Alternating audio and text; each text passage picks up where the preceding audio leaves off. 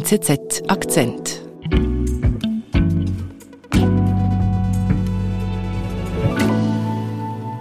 Daniel, du bist gerade von einer kleinen Reise zurückgekommen. Ja, richtig. Ich bin jetzt wieder in Beirut, aber davor war ich im äh, Süden des Libanon. Ich war dort in einem Dorf, das heißt äh, Marjayoun. Das ist so ein kleiner Ort, kleines Städtchen, das liegt so auf einer Hügelkuppe mhm. in dem bergigen Land im Süden des Libanon. Wenn man da rüber guckt, dann sieht man, äh, sieht man links davon die Berge hochgehen. Es gibt so eine kleine Hauptstraße, ein paar gemäuerte Häuser. Und als ich dahin kam, hat es angefangen zu regnen. Über dem ganzen Ort hing so ein bisschen eine geisterhafte Stimmung. Okay. Es waren wenig Leute auf der Straße. Viele Häuser waren leer, viele Läden verrammelt und in den wenigen Läden, die trotzdem noch offen hatten, war wenig los. Also es wirkte alles ein bisschen verlassen. Warum denn? Nun ja, in Majayun, wie eben auch in den umliegenden Dörfern dort unten, war, ja, herrschte so ein bisschen eine Art Stimmung wie vor einem Krieg. Der Grund liegt darin, dass diese Orte ganz nah an der Grenze zu Israel liegen. Also ein paar Kilometer weiter südlich liegt diese Grenze.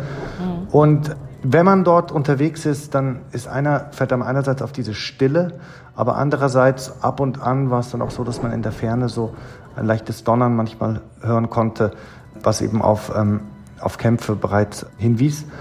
Und das alles hat dann so, sich zu so einer Art merkwürdigen Stimmung verdichtet, als wäre man in einer Art Wartesaal des Krieges. Okay. Und wenn man durch diese Gegend gefahren ist, hatte man auch den Eindruck, als befände sich ganz Libanon, das ganze Land, so ein bisschen am Rande eines totalen Nervenzusammenbruchs. Der Krieg zwischen Hamas und Israel betrifft auch den Libanon. Denn die Hisbollah-Miliz droht einzugreifen. Das könnte die ganze Region in einen Krieg stürzen, sagt Korrespondent Daniel Böhm. Ich bin Antonia Moser. Daniel, aber warum droht der Hisbollah denn eigentlich einzugreifen in diesen Krieg? Ja, der Hisbollah ist mit der Hamas verbündet. Beide sind islamistische Gruppen, allerdings unterschiedlich. Der Hisbollah ist schiitisch, die Hamas ist sunnitisch. Beide haben den gemeinsamen Feind, nämlich Israel. Und beide haben den gleichen Verbündeten, nämlich den Iran. Mhm. Nach der, nach der Terrorattacke der Hamas in Südisrael und den darauffolgenden Gegenschlägen der Israeli in, in, in Gaza gegen die Strukturen der Hamas sah sich der Hisbollah deshalb quasi gezwungen, als Verbündeter für seine Waffenbrüder in Gaza etwas zu unternehmen. Und es hat ja jetzt dann auch schon dazu geführt, dass in den letzten Tagen an dieser Grenze eben immer wieder über die Grenze rübergeschossen wird, dass es Scharmützel gibt und eben auch Leute auf beiden Seiten sterben und zu Schaden kommen. Mhm. Scharmützel, ist das denn schon ein Krieg? Nein, bis jetzt ist es kein offener Krieg. Es gibt bisher auch keine Anzeichen oder keine offizielle Kriegserklärung oder Ankündigung des Hisbollah, dass man jetzt eben in den offenen Krieg gegen Israel ziehen wird.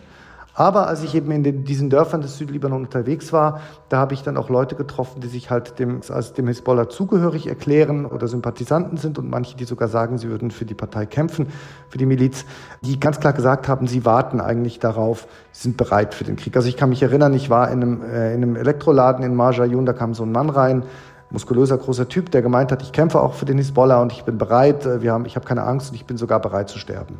Und ähm, dieser Märtyrergedanke, der hat einen hohen Wert in der Bewegung. Es gibt da eine Bereitschaft, in den Krieg zu ziehen, zumindest von der Basis, das merkt man. Mhm. Aber wenn wir jetzt sagen, in den Krieg ziehen, wie kann ich mir das vorstellen? Ist der Hisbollah denn wie so eine Art Armee für den Libanon? Der Hezbollah ist in erster Linie eine Miliz, ist aber viel mehr. Es ist auch äh, eine, eine Organisation, die zum Teil einen sozialen Flügel hat, die sich die bis sogar Supermärkte betreibt. Okay. Das ist eine religiöse Organisation, gegründet in den 80er Jahren, ist eine schiitische Organisation, stark unterstützt vom Iran, die auch die Bewegung mitgegründet haben und aufgerüstet hat. Die Hezbollah hat großen Einfluss im Libanon, vor allem im Süden. Im Süden, in diesen Dörfern, das sind sehr viele Dörfer, wo Schiiten leben. Hisbollah hat dort tausende gut trainierte Kämpfer mit Kampferfahrung aus Syrien. Man schätzt auch, dass die Bewegung zwischen 100.000 und 200.000 Raketen okay. dort vergraben hat. Und man kann sich ja ausrechnen, was das für eine Auswirkung haben könnte, sollte der Hisbollah jetzt wirklich in den Krieg eingreifen äh, mit voller Wucht. Das hätte das Potenzial für einen wirklich großen regionalen Krieg, gerade auch, wenn man bedenkt, dass ja auch der Iran mit dem Hisbollah verbunden ist. Mhm. Aber soweit sind wir jetzt noch nicht. Was haben denn die Hisbollah-Kämpfer gesagt, die du getroffen hast? Also auf was warten die jetzt?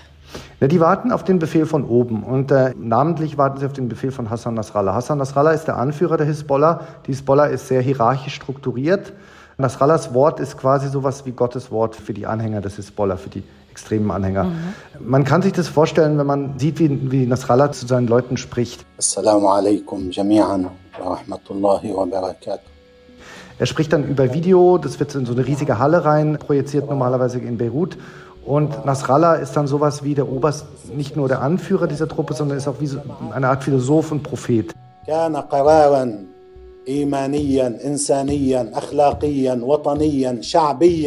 Er erklärt den Leuten die Welt, seine Anhänger verehren ihn, sie lauschen ihm andächtig zu.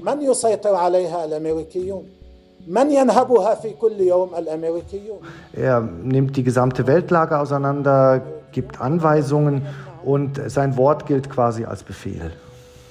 Aber jetzt zu der Situation zwischen Hamas und Israel, da hat er noch nichts gesagt. Nein, bis jetzt hat sich eben Nasrallah noch nicht geäußert und in ganz Libanon, also nicht nur im Süden, wo ich unterwegs war vor kurzem, sondern im ganzen Land warten alle Leute sehr angespannt darauf, was eben Hassan Nasrallah sagen wird. Denn sobald er eben vor die Kameras tritt, dann wissen alle Leute, dass irgendetwas passiert. Das heißt, auch dieses Warten ist eben Teil dieser extremen Anspannung in dem Land im Moment. Aber eben, der Hisbollah ist nicht die offizielle Armee Libanons. Kann denn Hassan Nasrallah trotzdem einfach entscheiden, jetzt gehen wir in den Krieg? Er kann das sicher nicht alleine entscheiden, denn die Entscheidung liegt auch bei den Verbündeten und Sponsoren des Hisbollah, nämlich bei Iran, in Teheran, bei den Machthabern dort. Mhm. Aber im Libanon selbst gibt es keine Instanz, die gegen den Hisbollah dagegenhalten kann. Die Miliz ist extrem mächtig. Sie ist in der Regierung vertreten, sie ist im Parlament vertreten. Dank seinen Waffen und dem Geld hat sie wahnsinnig viel Einfluss. Im Libanon selbst, die Regierung ist komplett machtlos, kann sich nicht durchsetzen und da kann niemandem im Moment der Hisbollah das Wasser halten. Im Endeffekt sind es, wenn man es auf den Libanon bezieht, halt die vier Hisbollah-Führer, die jetzt im Bunker sitzen und halt darüber entscheiden, ob, das, ob es in dem Land Krieg oder Frieden gibt. Mhm. Und abgesehen von diesen Anführern, die Bevölkerung macht die da mit? Also steht die konsequent hinter dem Hisbollah?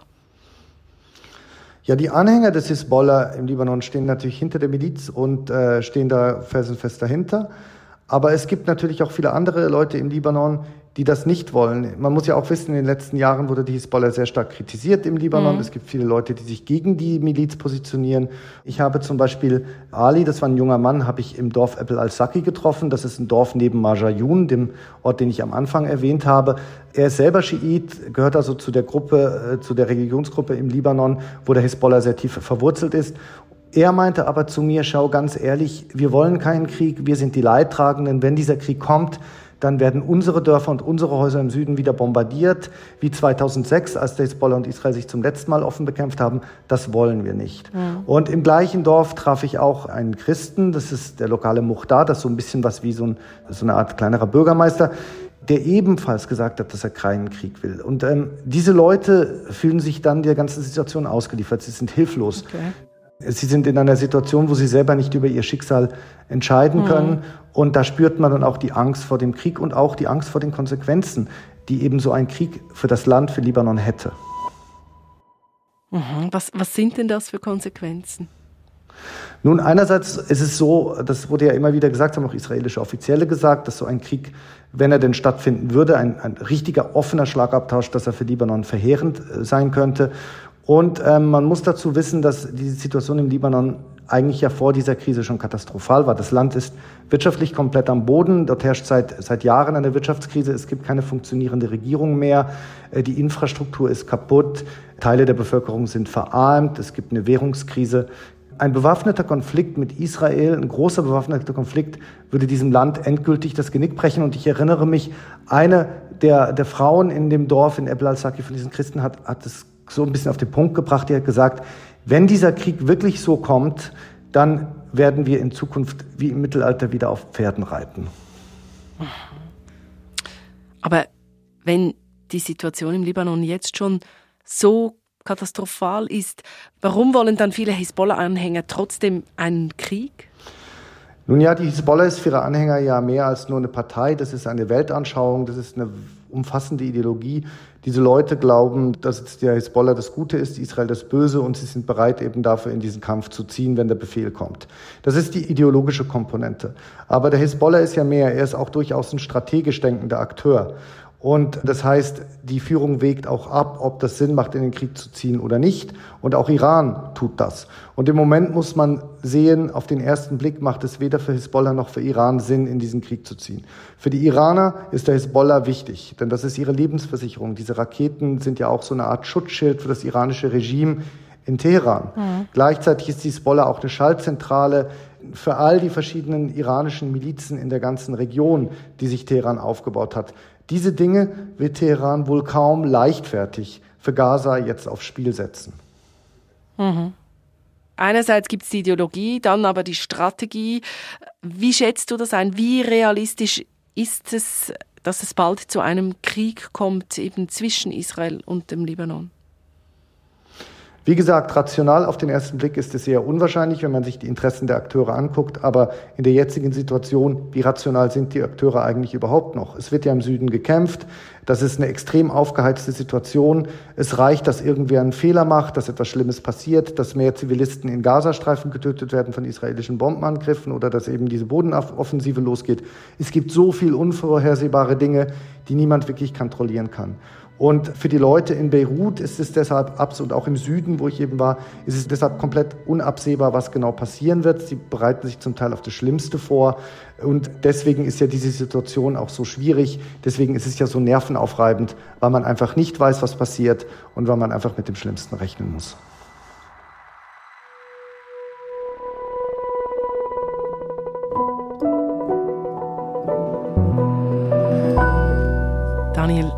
Herzlichen Dank für dieses Gespräch. Vielen Dank dir auch.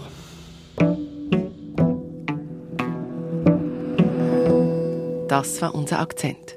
Produzentin dieser Folge ist Alice Grosjean. Ich bin Antonia Moser. Informiere dich schnell, kompakt und fokussiert über das Weltgeschehen mit unserem täglichen Newsletter, dem NZZ Briefing.